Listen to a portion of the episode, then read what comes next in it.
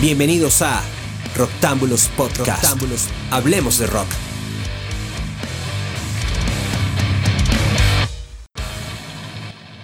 Muy buenos bienvenidos a una nueva edición de La culpa es del rock, un podcast de Roctámbulos. Yo soy Frank Hernández y eh, les doy la bienvenida a esta tercera edición de nuestro especial de los 40 años de Metallica, un podcast que comenzó como una pequeña charla y ya son tres, ¿no? Pero esta sí es la tercera y última. Obviamente eh, están conmigo acá nuevamente Roger Proban y José Ochoa, bienvenido. Se suponía que iba a ser un solo podcast.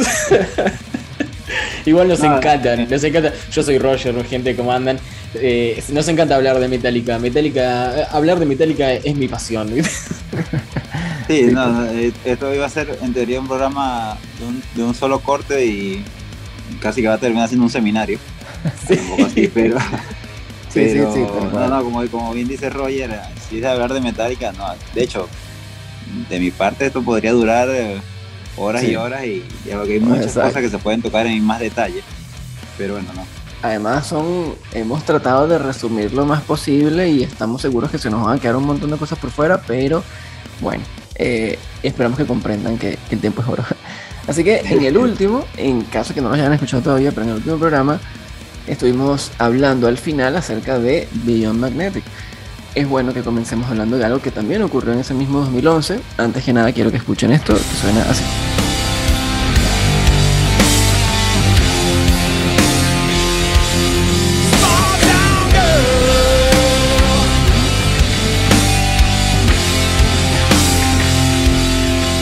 Están escuchando allí, bueno, es, es como algunos ya reconocerán el disco Lulu, el polémico y odiado disco Lulu, que en realidad no es considerado un disco de Metallica, sino una colaboración de Lou Reed junto a Metallica. Y que también ahí hay un, debate acerca de si fue Lou Reed con Metallica o Metallica con Lou Reed, ¿no? Ya eso lo hablaremos. Pero bueno, fue publicado el 31 de octubre, un día de Halloween en el 2011, hace exactamente 10 años. Aniversario, aniversario. ¿eh? Exactamente, aniversario. Y justamente, bueno, provocó este, el odio de muchísimos fanáticos de Metallica que en su desesperación por ver lo que estaba pasando hasta, hasta agredieron o amenazaron a, a Lou Reed de muerte y cosas así porque, porque él había, había acabado con Metallica. ¿Cómo, lo vieron ustedes este disco, este polémico disco Lulu? Mira, vamos, a tener que revisar cuáles son tus fuentes, Frank, porque hasta ese punto yo no recuerdo haber llegado a ver. No, recuerdo eso, no, recuerdo las amenazas de muerte, pero sí mucho, mucha decepción, mucha frustración, porque hacía tres años que Metallica no largaba material nuevo o sea, un disco nuevo, porque ese mismo, este mismo año, 2011, habían lanzado lo que habíamos mencionado en el podcast pasado, LP Beyond Magnetic. Pero es, un, es un disco difícil de escuchar Lulu, pero no me parece un mal disco. Por lo menos en mi experiencia personal, yo lo escuché muchísimo tiempo después, muchos años más tarde, en un momento de mi vida donde justo estaba haciendo reseñas de de eventos donde leían poesía musicalizada. Con eso en mente dije, che, ¿sabes qué esto me hace acordar a, este disco que largó Metallica, que ni le di bolas, creo que escuché uh, The Table o no sé qué, viste, dije, a verlo, y la verdad que lo disfruté bastante más con ese seteo en mente, o sea, con alguien, o sea, como una persona que estaba escuchando poesía musicalizada, básicamente, que es realmente lo que es el disco. Eh, y me pareció un disco correcto. No me, no me descolló, no, no es un disco que escuche al día de hoy, pero me pareció un experimento interesante. Sí, a ver, eh, me, gusta esa expresión que acabas de usar, Roger, de poesía musicalizada, porque creo que ese fue el tema con Luna. Yo sí lo escuché cuando salió, o sea, de hecho había mucha anticipación por, por ese material sobre todo porque eh, Metallica con Lou Reed en algún momento hizo un cover de una canción de él, de una canción que se llama eh, Green Light, creo que se llama la canción de Lou Reed. es una canción muy, o sea, bien buena, a ver si me gusta. El tema con, con Lulu es que creó mucha, crear la banda creó mucha anticipación, porque eh, la banda le hizo una promoción fuerte al álbum. O sea, hicieron giras, hicieron, presentaciones en televisión. Como que se venía algo algo realmente tipo espectacular para los fans de Metallica, ¿viste? Exacto, hubo una máquina de promoción y publicidad hacia el, hacia el álbum que, que, generó mucha expectativa. Eh, cuando finalmente, hablo por mí, escucho el disco, quedé así como que rascándome la cabeza. O sea, como que ya, ¿qué, ¿qué es esto? O sea, eh, No decepcionado, así como que decir que voy a tirar este disco a la basura. Porque, a ver, siento que musicalmente hay muchas cosas buenas.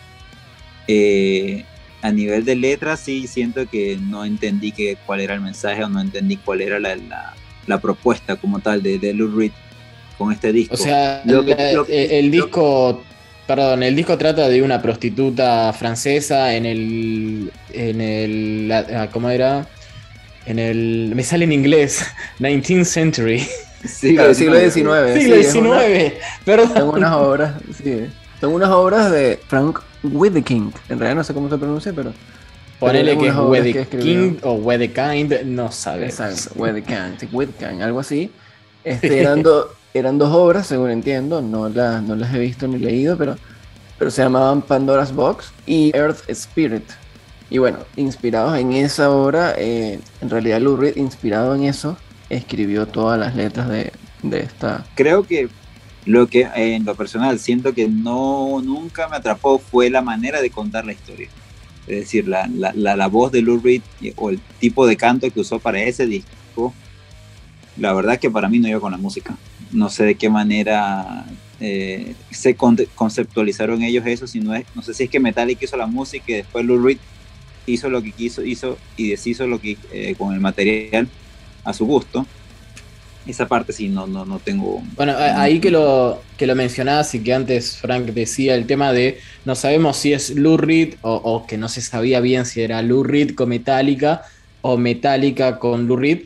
Resulta que él es el que los invitó a, a Metallica, hizo las bases, las estructuras de estas canciones y los invitó a ellos a que, a que vayan y lo llenen de manera, o sea, como ellos quisieran eh, pero realmente es, un proyecto en el que la mente detrás de todo fue Lou Reed y después fue Metallica a hacer tipo lo suyo, a ver qué, a ver qué, sale. Fue realmente muy experimental el proyecto. No, no, no sé si fue algo realmente muy, muy premeditado. Entiendo que Lou Reed este, les hace esa invitación también porque él, a la banda, por lo menos a Lars, o sea, tenía mucha admiración por Lou Reed y por su música es con The Velvet Underground, eh, eran una de sus influencias y obviamente para ellos era como, como un honor poder trabajar con él. Eso no quiere decir que haya sido fácil después, o sea, yo tengo entendido por cosas que leí este, que, que no fue fácil igual esa, esa creación, o sea, cuando estuvieron grabando y todo esto tenían muchas muchas diferencias, hubo contradicciones. No, es que claro, es, es, el Shingle yang realmente. O sea, fue un experimento no sé si del todo, este, o sea, que el resultado haya sido realmente positivo para ambas partes, creo. No creo que los fanáticos de Lou Reed hayan terminado escuchando Metallica, ni que los fanáticos de Metallica hayan terminado escuchando Lou Reed. Así que, o sea, nada, o sea, fue algo interesante para hacer, tocaron con él, viste, todo esto viene, viste, lo que decías vos, que tocaron en, su inducción al, al Museo de la Fama del Rock and Roll en el 2009 quedaron súper recopados y fue como, che, hagamos algo juntos. Exacto. Bueno. Además, eh, o sea, todas las letras son escritas por los Reed y la música por ambos, o sea, por, eh, por Reed y Metallica. Evidentemente, por eso no suena tampoco a Metallica, es algo sumamente diferente. Creo que es uno de los proyectos de Metallica que más, donde hay más divisiones entre fanáticos. O, sea, o si conozco la, la gran mayoría, obviamente te va a decir que decepcionado o cosas peores muy pocos realmente defienden este disco a nivel de fans de Metallica que yo conozco, muy, muy pocos. Eh, pero quienes los defienden dicen que exacto, que hasta he escuchado la expresión obra maestra, y bueno, cada quien su opinión y cada quien Con, su gusto, pero eh, a ver, pero son muy pocos, la verdad, el gran peso, la gran mayoría está del lado de, no me gusta, no lo escucho, compré el disco y ahí lo tengo llevando polvo y ya. Exacto. Sí, a mí particularmente, bueno, a mí me gustó. En su momento me pareció sumamente interesante, a pesar de que no era nada que ver con Metallica, pero, pero me pareció interesante, me gustó. Eh, obviamente no voy a decir que, ah, qué bueno, qué obra maestra, una cosa nunca antes vista, no. O sea, tampoco para tanto. O sea, no es el mejor disco del mundo, ni mucho menos, pero tampoco como para decir que es horrible, que no, que no, tiene, tiene algunos, algunos riffs, algunos machaques interesantes por acá y por allá. No sé si te digo que hay alguna canción que. la, verdad que ninguna me vuela a la cabeza, pero. Por ahí más hacia el final, en encima son dos discos, boludo. se, realmente se querían, se dieron el gusto en vida. Pero creo que, no sé, el segundo disco donde se ponen como no sé, ahí la, la, unión entre ambos artistas estaba justo ahí eh, rememorando un track, el track Dragon, que tiene, viste, tiene cositas interesantes donde de repente se empiezan a fusionar mucho mejor.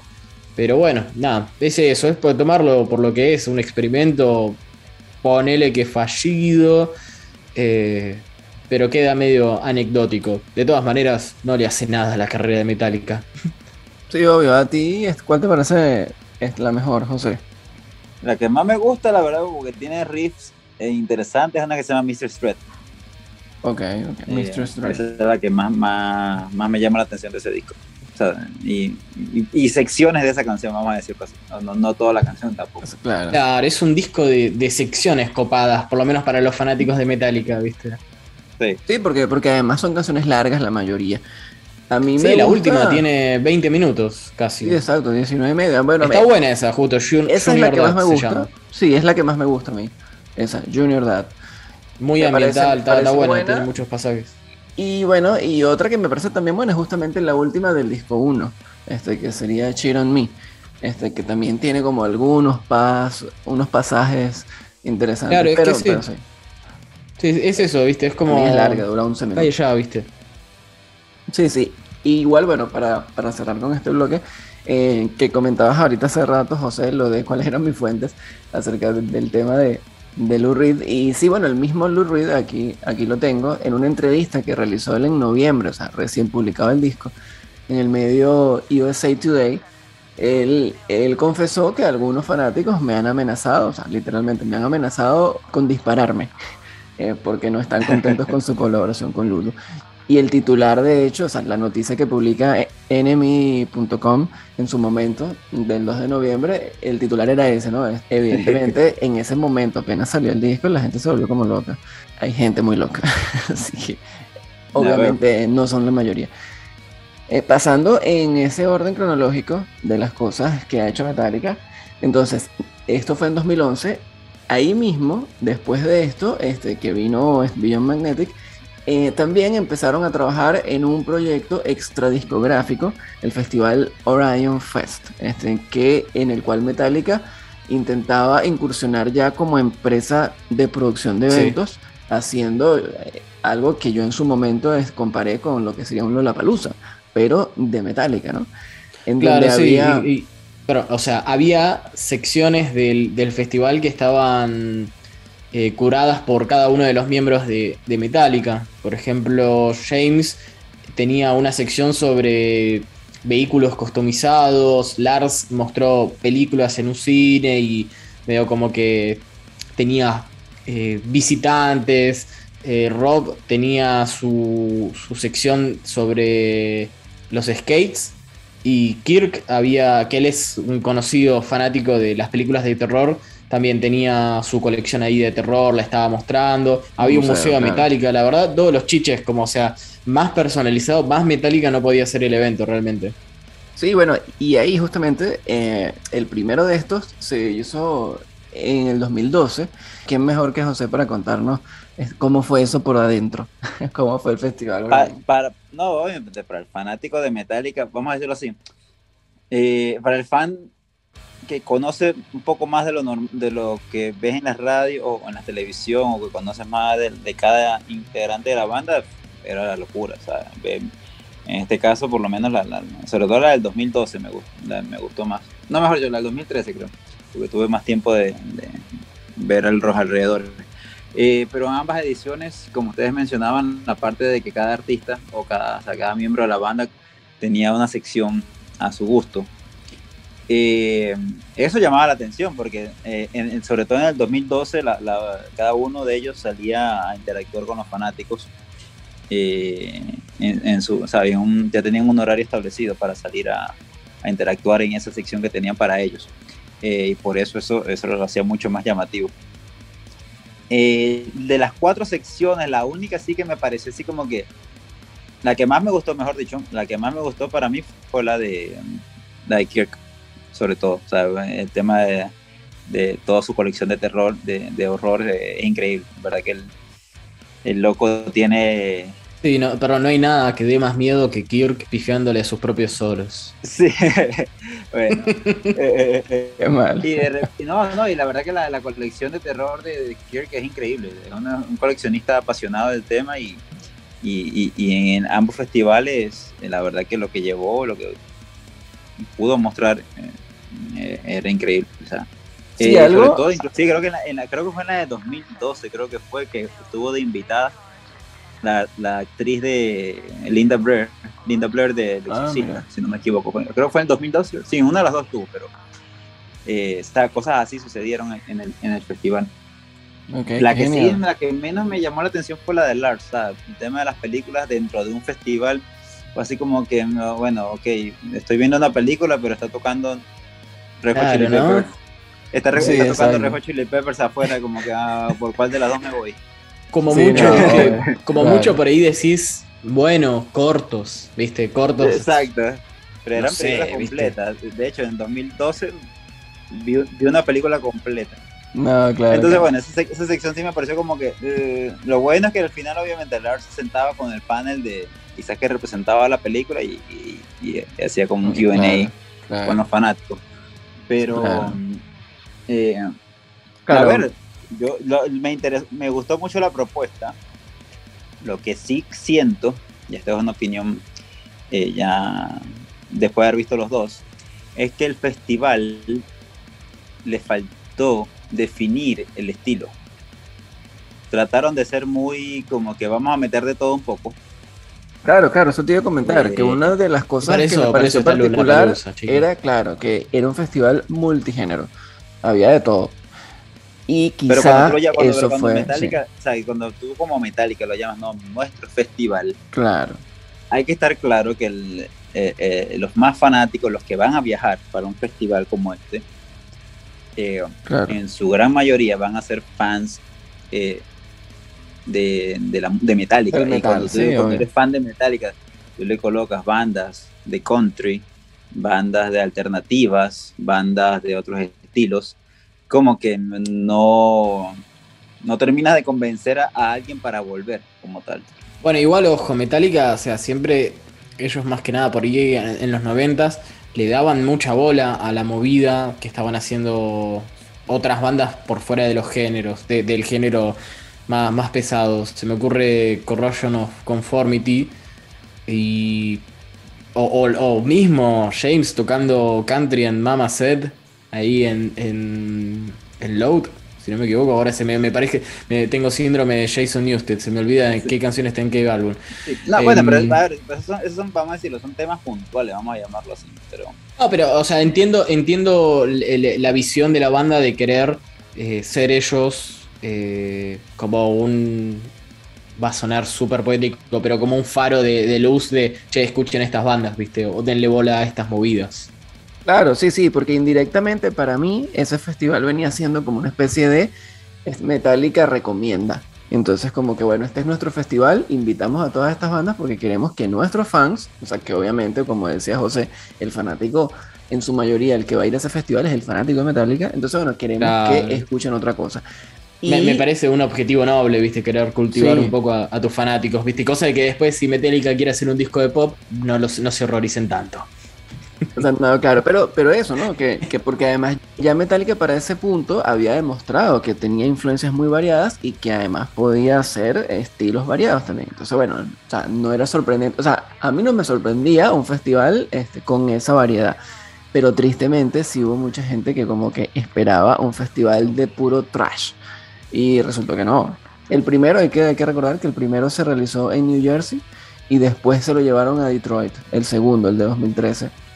y ninguno de los dos aparentemente fue muy bien recibido, o por lo menos no como ellos esperaban. No sé, este, José, tú que estuviste ahí, ¿cómo, cómo viste la asistencia? O sea, Eh, adentro se veía el- lleno, se veía... No, yo soy de los fanáticos que, que gusta ver el show adelante, por supuesto que ah, Claro, es muy difícil tener una perspectiva Claro, general, claro. pero el, el no, no, no estaban tan llenos, la verdad, o sea, para otros festivales que he asistido. Eh, lo otro que, que dentro de toda esta ecuación del festival, eh, por lo menos eh, es algo que siento que, que también influyó bastante, es el tema del- de, la- de las ciudades que escogieron para realizarlo. Eh, el, prim- el primero lo hicieron en Atlantic City y la verdad que una especie de mini Vegas eh, por el tema de los casinos, el tema de, de que pues, eh, se hacen muchas fiestas allá en esa zona. Pude haber entendido el por qué hicieron Atlantic City. No entendí por qué lo hicieron en Detroit. Nunca. O sea, eh, el tema de Detroit es, es una incógnita inmensa de saber por qué hicieron ese festival en esa zona del país. Por la canción Porque, a de ver, Kiss, claramente. Exacto, yo también te iba a decir, pero será por la canción esa es la única razón que debe haber. Detroit Rock A City. ver, el, el- el- el- lo digo es porque, es porque, como digo, si es un festival, tú estás hablando de que la gran mayoría de festivales se hacen en ciudades Sí, conocidas o grandes, mejor dicho. Donde hicieron el festival, te aseguro que no había nada que hacer fuera del, del- del festival. O sea, no- la claro, zona claro. realmente no ofrecía nada.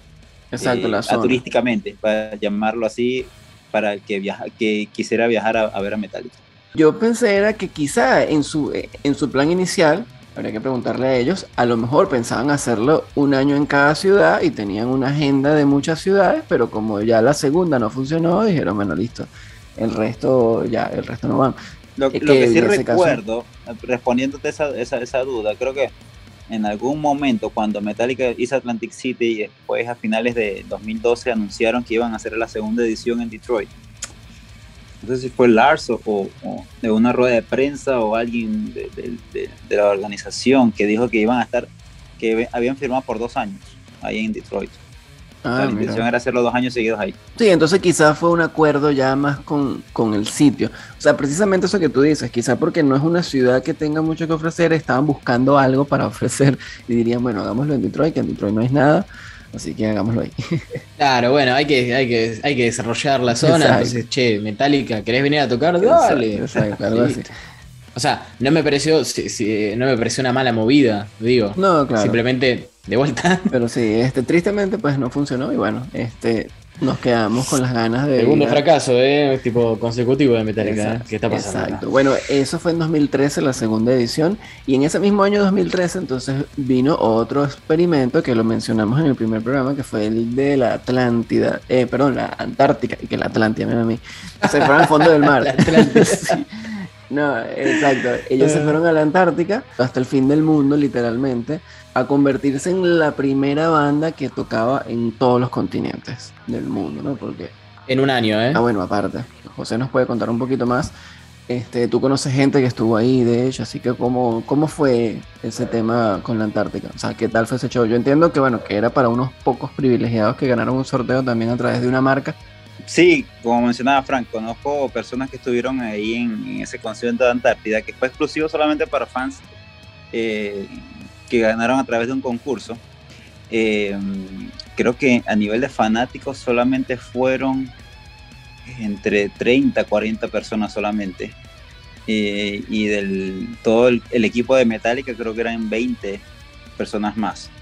Eh, y todo lo hicieron dentro de una cápsula, hay fotos y todo el, Sí, también hubo una comunidad de científicos Sí, exacto. de- del lugar. Eh, Ah, Se unieron, ¿viste? No, mira, por, la, por lo que he recabado de amigos que, que estuvieron ahí presentes, la experiencia desde el viaje, el llegar a, al punto de partida para agarrar el, el barco que finalmente te iba a llevar hasta la Antártida, es- se cuenta y no se cree, la verdad. O sea, el tema de, de, de vivir la experiencia a, a ese nivel y, y haber compartido con la banda también.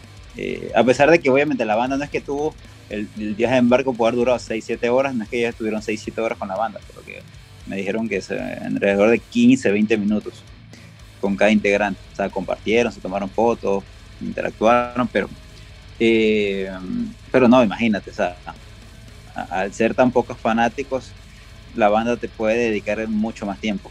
eh, he visto fotos, he visto reseñas, he hablado con varios de ellos, como mencioné, y eh, es una historia que muy pocos van a poder tener en, su memoria. Y también recuerdo, recuerdo que el concierto entonces por un tema de, de, prevención y protección a, a los glaciares, entonces eh, los asistentes tenían eran unos audífonos, escuchaban todo en audífonos, o sea, nunca hubo en unos parlantes que, que hicieran todo el ruido de, del metal. Y se realizó en un domo. Exacto, además. Sí, se hicieron en un domo y, básicamente los fanáticos escuchaban eh, todo a través de, como tú mencionas, de auriculares y, directo de, la, consola, por decirlo así de alguna manera. No hubo ningún tipo de, monitores ni, ni, parlantes. Exacto, exacto. Sí, bueno, ese fue otro de esos checks, así como tú decías, José, que hizo Metallica y que los convierte siempre en una banda de récords. Y en ese, en ese año, entonces, en ese mismo 2013, la banda entonces incursiona en otro proyecto extra discográfico que es una película. Eh, bueno, ya habían hecho muchos documentales y muchos DVDs y muchas producciones, pero esta vez hicieron una película eh, o sea, pensada en cine. Eh, en ese caso, el tema, el nombre de la película fue Through the Never y se publicó el 24 de septiembre del 2013.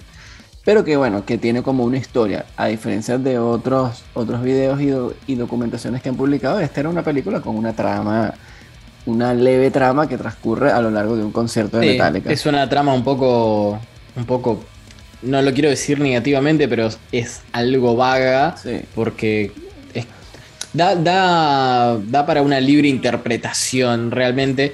Está bastante, está bastante bien la película, pero te, ah, como que no, no en, mi, en mi opinión no alcanza el, el, el clímax donde, no sé, como que lo dejan todo muy en el aire, ¿viste? Sí. Y como película tampoco trascendió mucho. obviamente no, no, de hecho fue un, fracaso en la taquilla. Y exacto, porque supongo que los únicos que fueron a verlo fueron los fanáticos de Metallica. Y evidentemente a lo que ellos estaban apostando era a que fuera una película más allá de eso. Voy a acentuar un poquito más, fue un fracaso abismal, la verdad, nivel de taquilla. Eh, la verdad, mira, eh, creo que caemos, caemos también en el concepto de que, o por lo menos, eh, creo que muchos comparten esta opinión, que em, este proyecto, el cual a nivel de producción y de sonido y de imagen, es increíble, la verdad, de los mejores que he visto. También falla en el hecho de que tú no sabes si es un concierto o es una película. Exacto. Y los mismos, los mismos miembros de la banda, como que hablando de, hablaron de eso y siempre pedían como que más, dame más, eh, más historia. Exacto. Como que dale más historia a esto, porque eh, inicialmente parecía que había mucho menos material de, Era más concierto y menos película. Entonces, creo que también fallaron en eso. el, tema de querer mezclar la música con la película, ok, está bien. Pero dame, dame más material cinematográfico como tal. sí, en efecto, en efecto. es muy simple y también tú no sabes a dónde, faltó más desarrollo como tal. Exacto.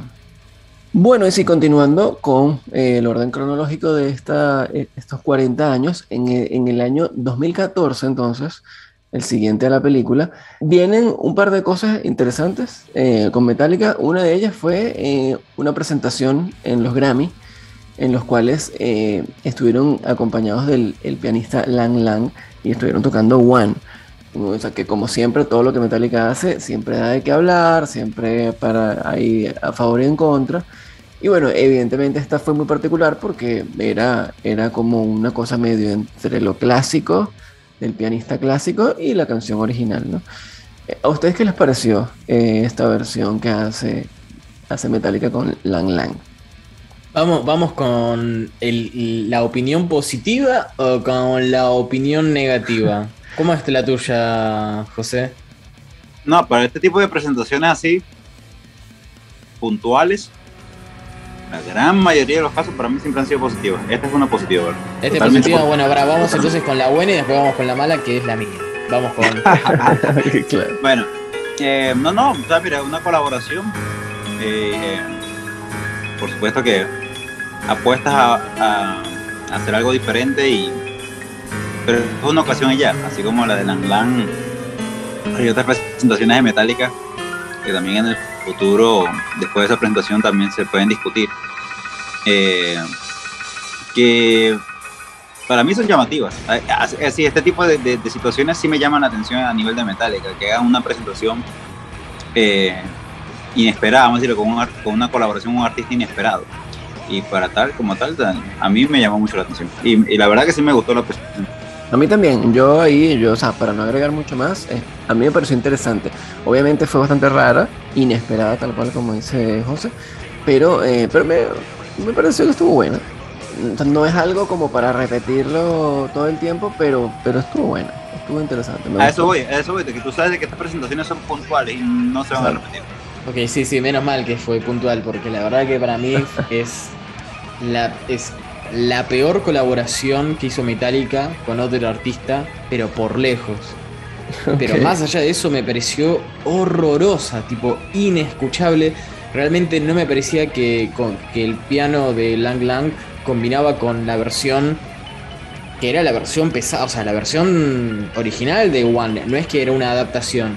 O sea, fue como una especie de mashup, pero no es que Metallica hizo una versión medio acústica o medio clásica, versión clásica de One. Eh, estaban tocando One y el piano estaba ahí rompiendo las bolas. Real, o sea, sin, sin rodeos, realmente me pareció horrorosa, la escuché una vez y dije, Lang Lang, no pises Argentina. No, no, me pareció horrible. Dije, por favor. tú, llegaste a escuchar la versión o la colaboración de Metallica con un rapero que se llama Ja Rule. Ja Rule, ajá. Sí, la, bueno, no, pero esa es la eh, peor. Eh, eh, esa para mí es la peor. Ahí, te lo dejo para que lo busques después si quieres. Dale. Este, el tema se llama We Did It Again. Es una cosa que no tiene ningún sentido. O sea, es, ah, un hip hop, el tipo rapeando, pero en el fondo suena ahí Metallica cantando. No, la verdad que es muy loco. Creo, creo que lo escuché, me pareció algo que ni era para tomar en serio un chiste. sí, parecía. Que me olvidé, ni siquiera gracioso. En cambio, lo de Lang Lang me parece una, una colaboración profesional, tipo. hay, tipo, Esa fue mucho más en serio. con este rapero fue como che, Lars, ¿querés un poco más de dinero? No veo, ¿por qué no? Sí, no, quién sabe por qué lo habrán hecho. Pero bueno, pero evidentemente la de Lang Lang por lo menos, bueno, eh, es más popular porque estuvo en, unos Grammy. O sea, lo hicieron en, el, 56, 56 eh, eh, aniversario de los Grammys. Exacto, sí. Entonces, bueno, en ese mismo, en el mismo 2014, entonces inicia lo que es la gira del By Request, ¿no? Que también es una, una gira muy particular que hizo Metallica y que ojalá todas las bandas hicieran. Este, que es un, un, tour en el que le invitan a sus fanáticos a que elijan las canciones que quieren que toquen. Eso me pareció muy, muy bueno, o sea, sobre todo de una banda que tiene tantas canciones. En realidad para mí, así como la mayor decepción fue haber visto que la mayoría de la gente elegía los mismos temas que siempre tocan. Y es como que, bueno, por primera vez... ¿Sabes por qué pasó eso?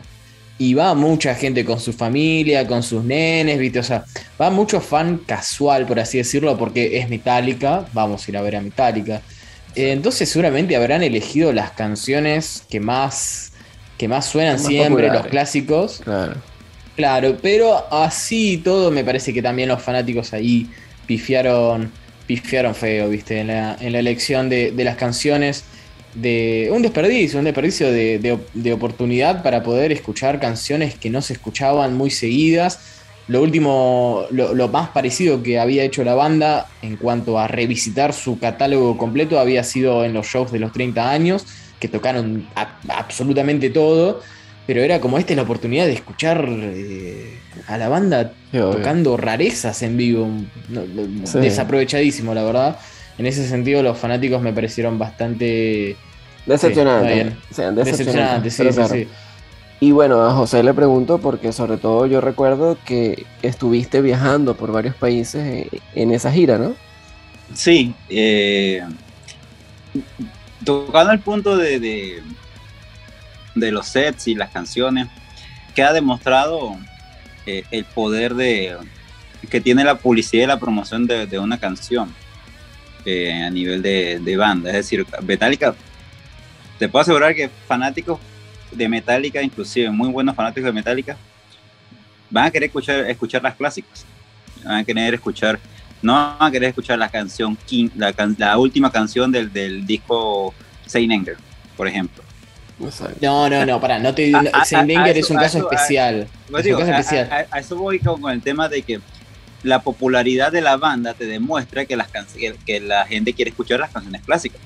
Que, es que son las que más, como tú dices, son muchos fanáticos casuales o eventuales, que es la gran mayoría de los que asisten a un show de cualquier banda.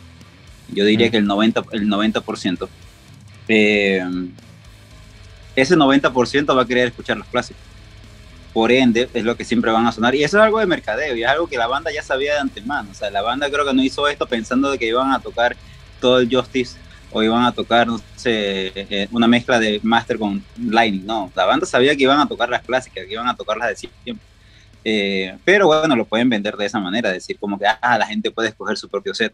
Claro, eh, sí. es, como digo, o sea, y, en muchos lugares, en pocos lugares, el set varió demasiado. Quizás Perú, en el caso de Latinoamérica, Perú fue el que quizás el set más, el mejor, de hecho, de todo el, de todo el Request, para mí el de Perú fue el de Lima, fue el mejor set. Eh, se hizo un push por una canción en específica que Metallica nunca había tocado, que era The Fragrance of Sanity. Se hizo ese push de, de, los fanáticos para que la banda lo tocara y bueno, quizás esa es una batalla que se pudo ganar a nivel de... de ¿Esa la tocaron, la única vez que la tocaron en la gira fue ahí en Perú? No, esa canción la tocaron solamente en, en, en, esa gira, la tocaron en Europa. Claro, no, es que acá en Argentina también hubo, hubo un intento colectivo por parte de los yo bueno, yo sigo la revista también Headbangers, no sé si la ubicas, y me acuerdo que ellos habían intentado hacer un esfuerzo colectivo de, che muchachos, eh, no sé, digo que eh, pensemos bien las elecciones y vamos, tipo, todos tiremos como para estas mismas canciones, ¿viste? Por lo menos dos o tres o cuatro y que no sean todas las clásicas porque mm, Metallica iba subiendo más o menos eh, las votaciones, cómo, cómo, se iba a ir definiendo el setlist eh, en tiempo real y todo estaba perfilándose para que sea el mismo setlist de siempre y ellos, los, los amigos de Headbangers, habían intentado eh, redireccionar un poco a los fanáticos, a ver si se lograba alguna victoria. Sí, como, te digo, eh, eh, es, difícil contra la gran mayoría. Si tú supieses que en este caso vamos a dar un, promedio de fanáticos de Metallica que asisten a un show, vamos a hablar de entre 25 o 30 mil personas, promedio. de esos 25 mil, ¿cuántos realmente son fans de Metallica que quieren escuchar, por decir una canción True the Never? ¿Cuántos de ellos? Cuántos Fixer, Fixer. Yo quiero escuchar Fixer. ni siquiera. Fixer, o sea, para mí Fixer ni siquiera la conoce el 1% de esa población. Sí, por eso. Entonces, eh, es, es, es, imposible soñar que una canción como esa va a sonar. O sea, los, los, los 500 mil fanáticos que tú puedas con, como que convencer, vamos a llamarlo así, para que puedan votar por una canción como esa, no van a ser suficientes. Sí, tristemente. Entonces quizás la, no, lo veo como, a ver, unas una ganas de jugar como que con, con la ambición de las personas y llamar la atención para una gira. Eh, sí, obvio, hacerle sentir. Una, una, razón para girar, totalmente. Exacto. No, y hacer sentir a la gente que está involucrada, o sea, que tiene poder. hacerle sentir que tienen poder de decisión. Claro, claro, total. Exactamente, total. Y bueno, en esa, en esa gira ellos estrenan eh, una canción este, que más adelante, o sea, pensamos que iba a estar incluido en su, en su disco posterior y, y, no, ese tema quedó como un sencillo aislado. O sea, me refiero a Lords of Summer, una canción que se estrenó en uno de esos shows. Y, en Bogotá. en Bogotá, correcto, correcto. En el primer show by request. En el primer show, exacto, tú estabas ahí. Y bueno, no sé, ¿a ustedes qué les pareció esa canción? Eh, eh, lo, vi algo así como, como, como en su momento, en, cuando estuvieron haciendo desde Magnetic, que estrenaron esas dos canciones un par de años antes del disco. Esto fue algo similar, o sea, era como que la banda, ellos lo han dicho públicamente, que ellos mientras, ellos graban todo, y mientras ensayan, ideas van saliendo y, y esta canción salió de ahí. Eh, a mí me pareció, de hecho, la versión que queda finalmente como bonus eh, en, el, en el disco Hardwire, del que ya, hablaremos, eh, no es la versión que se tocó durante este, esta gira. Esta versión Era como que el primer, la primera, el primer corte, vamos a decirlo así, la ola de, de Lords of Summer, que de hecho me gusta más que la versión final. Ok. Eh, yo la verdad que ni me la acuerdo. A, a ese nivel. no, es pura sinceridad. A ese nivel me pareció bastante intrascendente. Me terminó gustando, sí me pareció un buen, un buen tema, correcto. Pero en el, en el fondo dije, esto no va a llegar al disco y, y espero que no llegue, ¿viste? Le- le- Sí, tenías no, no, es que este- es un buen tema, es un buen, es un buen tema, pero es un tema correcto. Y me parece Sí, que normal, claro. No, no, no satisfacía la expectativa de nuevo material de Metallica, de nuevo disco, que me parece que Hardware to Self-Destruct sí lo cumple en, en su totalidad. Eh, este tema hubiera tirado el promedio para abajo realmente. Sí, no es un mal tema, no es un mal tema, pero eh, bajo ninguna circunstancia, simplemente Claro, pero no está al nivel de los otros. Está, está bien, ¿no? Fue- es lo mismo que dice, es lo que dice José. Está al nivel de, de lo que fueron Voltoros y Death is not the end. Oh, me salió recesiado. Death is not the end. Death, Death Bueno, is yo, not the yo, end. yo, voy- yo voy a decir algo, no, no, no así polémico, pero algo así como que... eh, yo cambiaría, después iría por cuál, pero para dejarla en el aire. El Lords of Summer yo la cambiaría por, por, por algún, por una canción del, del Hardware. Hardware. Set. Ah, mira, o no, de- ti, exacto. Yo la Ok, cambiaría. ok. Después, después cuando hablemos de a ti Hardware... sí te gustó bastante. puedo decir ok. que- o sea, a mí sí me gustó bastante. Es raro, porque hasta te diría que es que estuve escuchando Hardwire. No pega. No, no, no. No sé, no, no Sí, pega. es diferente, claro, es diferente. Es, capaz es diferente. capaz parece por eso medio- la dejaron por fuera. Capaz por eso quedó Sí, afuera sí, porque sí, sí. suena distinto. Suena bastante. No, no, para mí no encajaría, pero bueno, opiniones. Sí, o Eh, gustos, diferentes gustos, cuestiones de gustos, claro. En el, eh, bueno, justamente esto era en toda la previa al Hardware, eh, que en el 2016, específicamente el 18 de noviembre de 2016, se publica entonces finalmente el nuevo disco de Metallica, que se llama Hardwired to Self-Destruct, que viene siendo pues lo más reciente del grupo a nivel de estudio. Este, ya tenemos 5 años sin disco, estamos a la espera de algo nuevo, pero el tema es que bueno, este disco tuvo también como, eh, o sea, eh, como particularidad que fue el primer disco de estudio que ellos publican a, a través de su disquera propia, ¿no? que ya tenían todos sus masters, sus derechos, todo suyo, que es la disquera Black Hand. Y eh, este disco además es para cuando lo publican, el mismo día publicaron un video para cada canción, ¿no? que también es algo muy particular, este que no decepcionó, la verdad que es un disco Hay que tener en bastante agresivo. cuenta. Hay que tener en cuenta que encima fue el periodo más largo entre disco y disco. Porque haciendo memoria, el, el Load vino 5 años después de Metallica. O el Black Album. Después, eh, Saint Anger vino 6 años después de Reload. Death Magnetic, a su vez, 5 años, pero con Hardware realmente rompieron su récord. 8 años estuvieron eh, sin, sin material nuevo. Exacto, exacto. Claro, lo que pasa es que no pareciera porque como habían estado publicando Es verdad, habían hecho en el medio, cosas. Sí, sí, sí. sí, y el Beyond Magnetic estuvo como en el medio, que no era nada nuevo, pero eran unos lados B que quedaron, entonces como que medio Eh, iban- en, teoría, yo por lo menos como calmando. fan sí lo, sí lo Sí. consideré como algo nuevo. Hasta incluso me re- recuerdo en mis redes defender un poco los que decían, uh, ta- tardan un montón en sacar material nuevo. Y, y digo, bueno, pará, pero Metallica hizo su pro- en todo este tiempo hizo el Big Four. eh, celebró los 30 años, sacó una película, fue a tocar a la Antártida, hizo su propio festival, eh, tocó con este otro, con este impresentable en los Grammys, hizo esto, hizo lo otro, hizo la gira de By Request. Entonces es como, me parece que Exacto. primero que nada Metallica no tiene necesidad realmente de sacar nuevo material porque de vuelta en los setlists lo que más brilla son los clásicos. O lo, Sí, que, me- lo que más brilla, no, o sea, lo que más presencia tiene son los clásicos. Entonces es como no tienen necesidad de hacerlo. Sin embargo, la banda está siempre ocupada haciendo cosas. Exactamente. Es que eso, voy, esa, esa es la evolución y, y- es un punto que quizás podríamos volver a tocar al final. Esa es la evolución de la banda. ¿sabes? Sí, El, el, el hecho de, no, no, es- de es- hacer eso un disco, los 90 girar, para ellos, ¿viste? descansar un par de semanas y volver a hacer otro disco, ya eso es una tendencia también muy antigua. Ya, ya, ya no es la tendencia en que se mueve la música. La música no se mueve de, ese- de esa manera. ya No, además día. debe ser medio. Pero también ir adaptándose a, a- a- a cómo se va la industria, eh, cómo va evolucionando con el tiempo.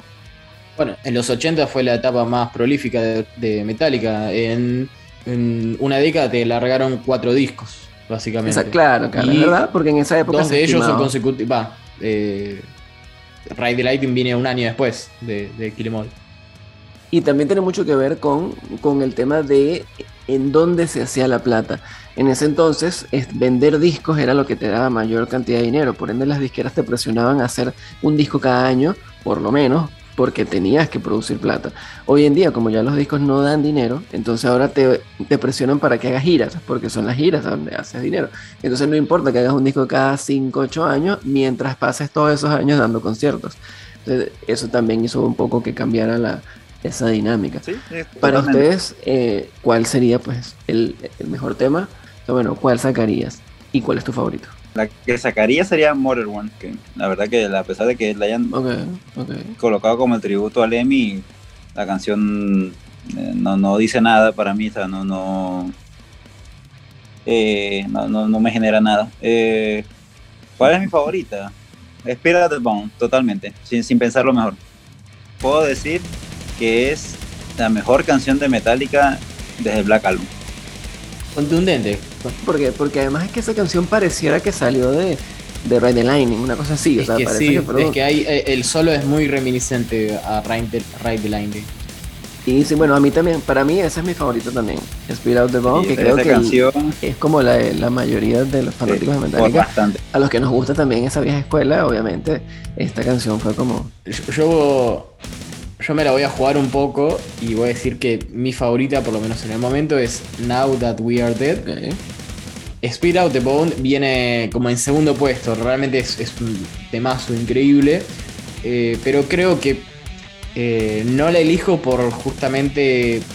porque no me parece tan única. Me parece como un.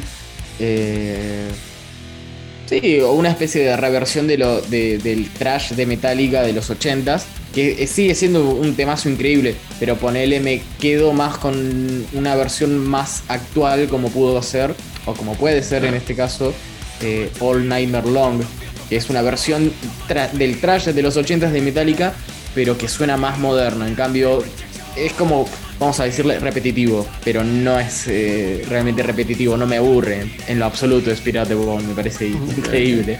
Sí, no, no, bueno, claro, es cuestión de cómo, cómo la recibe cada quien y, y qué le recuerda a uno cuando la escucha, pero sí.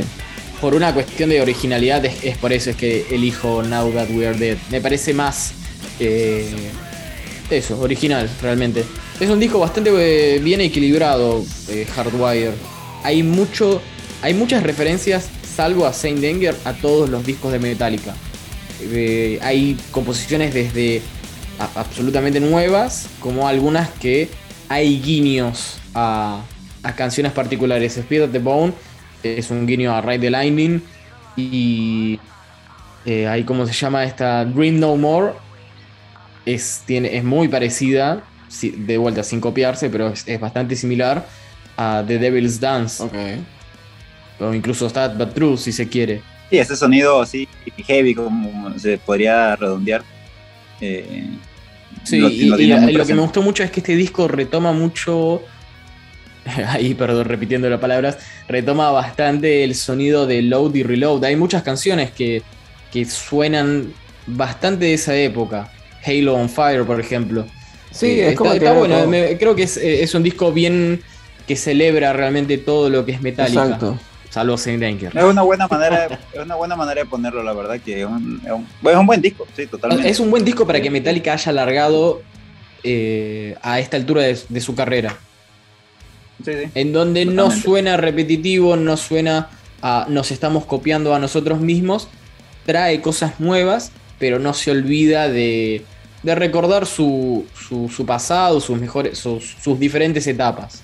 Es eso, es como un disco. Eh, te diría que es un disco al que le, recomendaría a un fanático nuevo, justamente por eso, porque me parece que engloba todo lo que es Metallica. Exacto, sí, sí, no, y te iba a comentar que con respecto a las referencias que pueden haber en, cada canción con respecto a discos anteriores, eh, yo diría que incluso, eh, por lo menos a mí, Hardwire, el tema Hardwire, que fue el primer sencillo de hecho, eh, me suena bastante hardcore y, y, yo lo podría relacionar un poco con lo que quisieron hacer en Saint Anger justamente, que era como un sonido muy, muy medio, medio new, medio punk, medio, medio raro.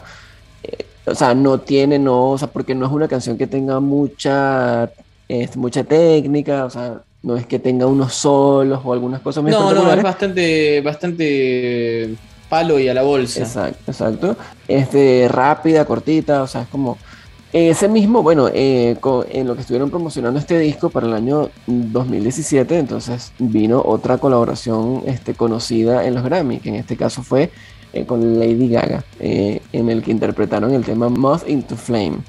¿no? Es decir, esto también dio mucho de qué hablar, como siempre, la gente odiando a Metallica porque cómo es posible, que tal, tal, tal.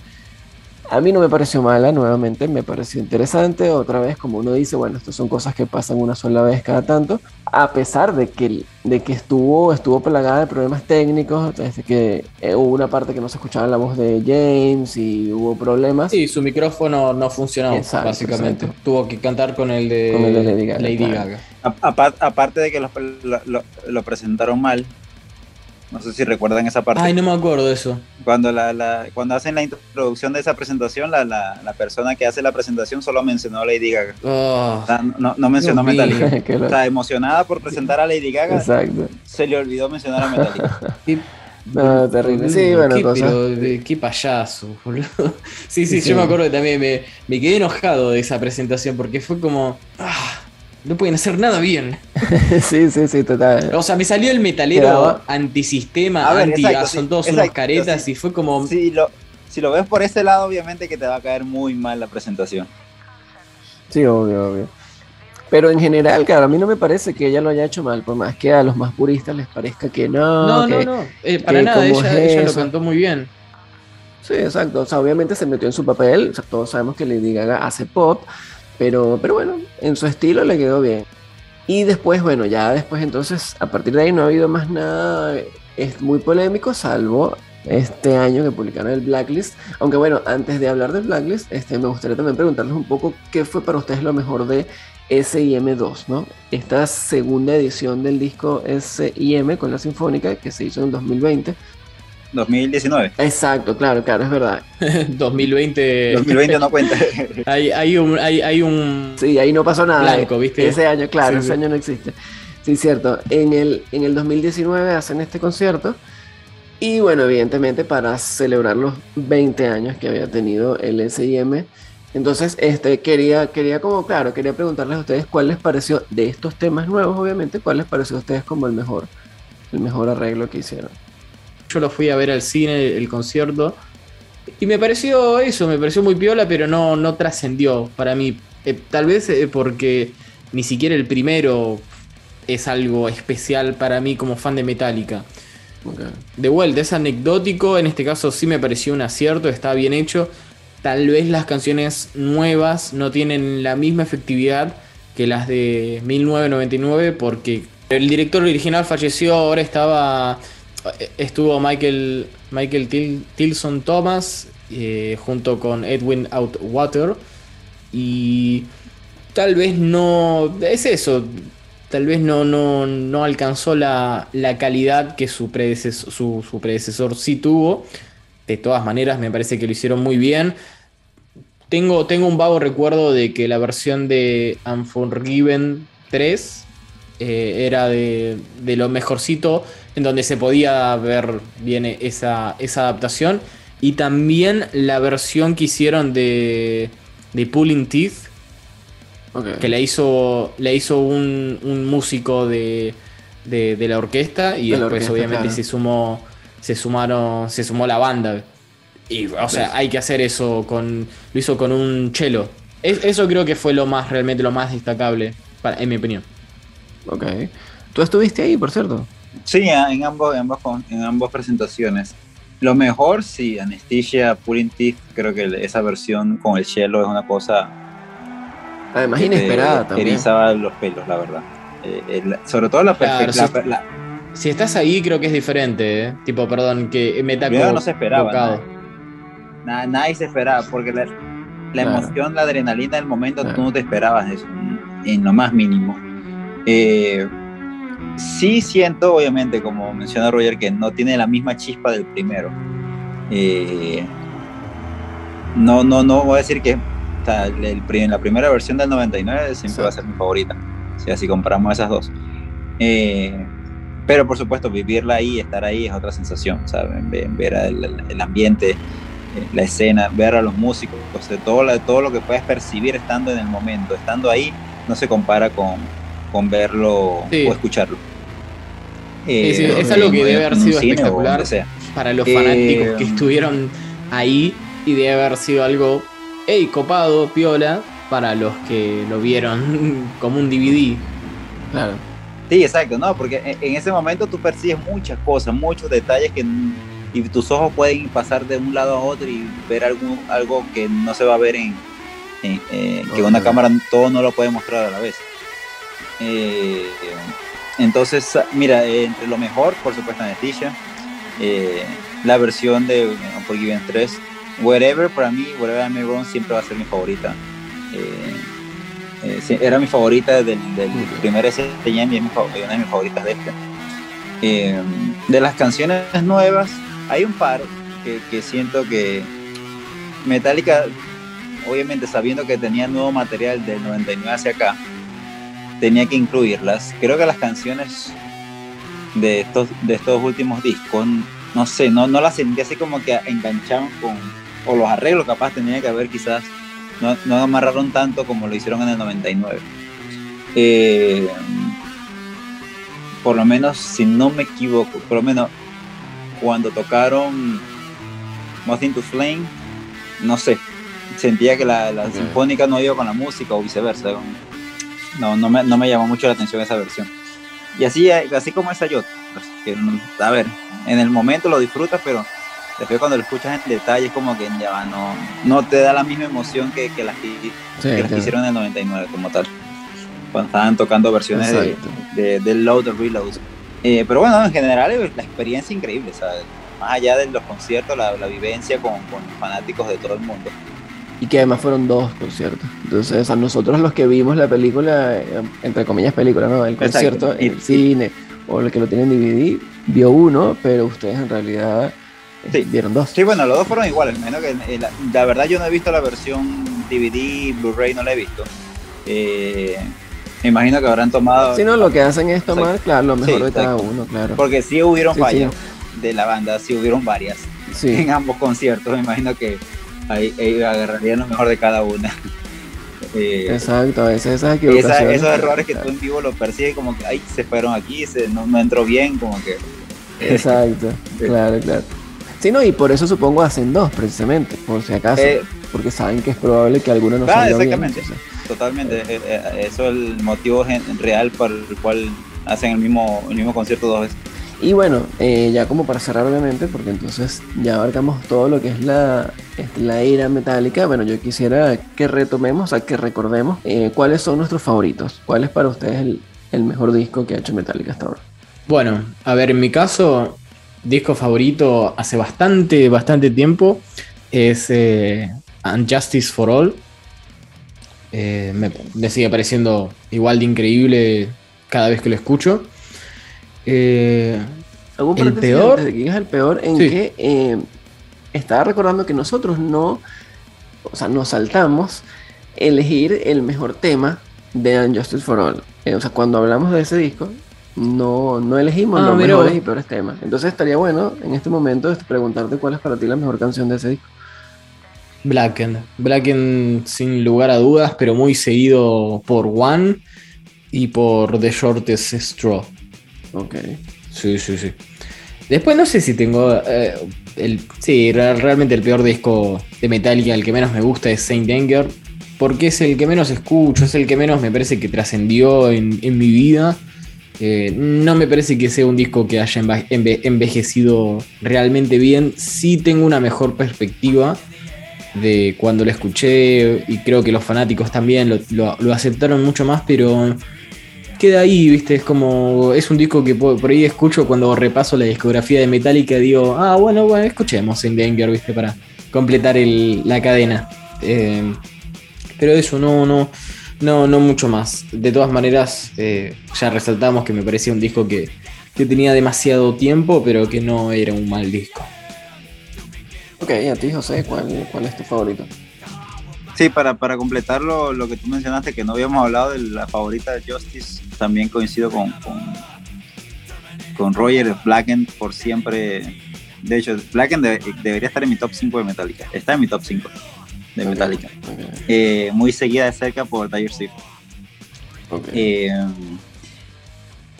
mi disco favorito por siempre y, y, creo que desde que ya empecé a escuchar toda la discografía Metallica siempre va a ser Master of Puppets. O sea, no hay, no hay, no hay manera de tumbar eh, ese disco. Esas ocho canciones, la verdad que, que son inmortales.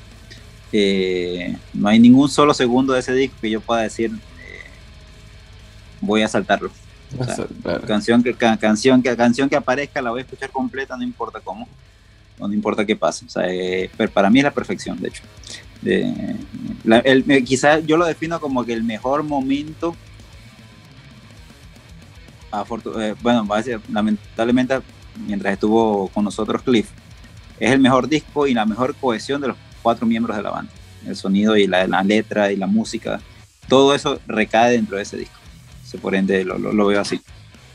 Okay. El peor, eh, no, no, no voy a decir como peor, como también coincido con, con Roger. Claro. El tema de Saint Anger no, no, es el disco que quizás, si me pones a catalogar a Metallica, sus 10 discos de estudio, o sea, sacando el Lulu, contando que el Lulu no es de Metallica, eh, de los 10 discos de, de, los 10 discos de estudio, Saint Anger va a estar de último. No voy a decir que es el peor en cuanto a que no lo escucharía nunca, ya lo hemos hablado de ello. Eh, pero sí, ciertamente no, no, no es el que el que le daría a un fanático eh, mostrándole de que esta es mi banda favorita. Sería el último disco que le pondría en la lista, creo, para. Exacto, sí, como claro. que ponme del 1 al 10, claro. bueno, Saint Anger estaría a 10. Okay, claro. Sí, sí, creo. Además, si sonase, si sonase el tema Saint Anger en un recital de Metallica, no sabes cómo te lo pogueo, ¿eh? pero, pero fuerte, fuerte, zarpado. Lo mismo claro, con claro, Frantic, por ejemplo. No, sí, bueno, sí, aunque, sí. aunque, en vivo tienen otra, otra vibra, la verdad, esas dos canciones. Y, o sea, sobre todo Frantic. Y porque tienen un redoblante decente. claro. Exacto, por eso, pero tienen otra vibra. En Frantic que me gusta más en vivo que sin negro. Sí, no, probablemente, claro, deben tener mejor sonido, sin duda. En mi caso, bueno, eh, yo coincido ahí con José en que mi disco favorito es también el Master of Puppets. Me parece que, que, ese ha sido ese pico creativo en el que hicieron un disco que no tiene nada de grasa, como diría Roger. Este, no se le quita nada. Es, es como perfecto. Y, y, el que menos también, ahí coincidimos todos en que Saint Anger. Y bueno, con respecto a cuál es mi favorita en el, en Justice for All, que fue lo que se nos pasó en, en el primer podcast, este, eh, también, bueno, mi favorita y es Dyer's Eve, pero sí, evidentemente hay varias. Este también es un discazo. Qué brutal, bru brutal cierre de disco, por favor. Me acuerdo que ese, ese, justo ese tema era como de mis menos preferidos de las primeras veces que escuchaba Unjustice.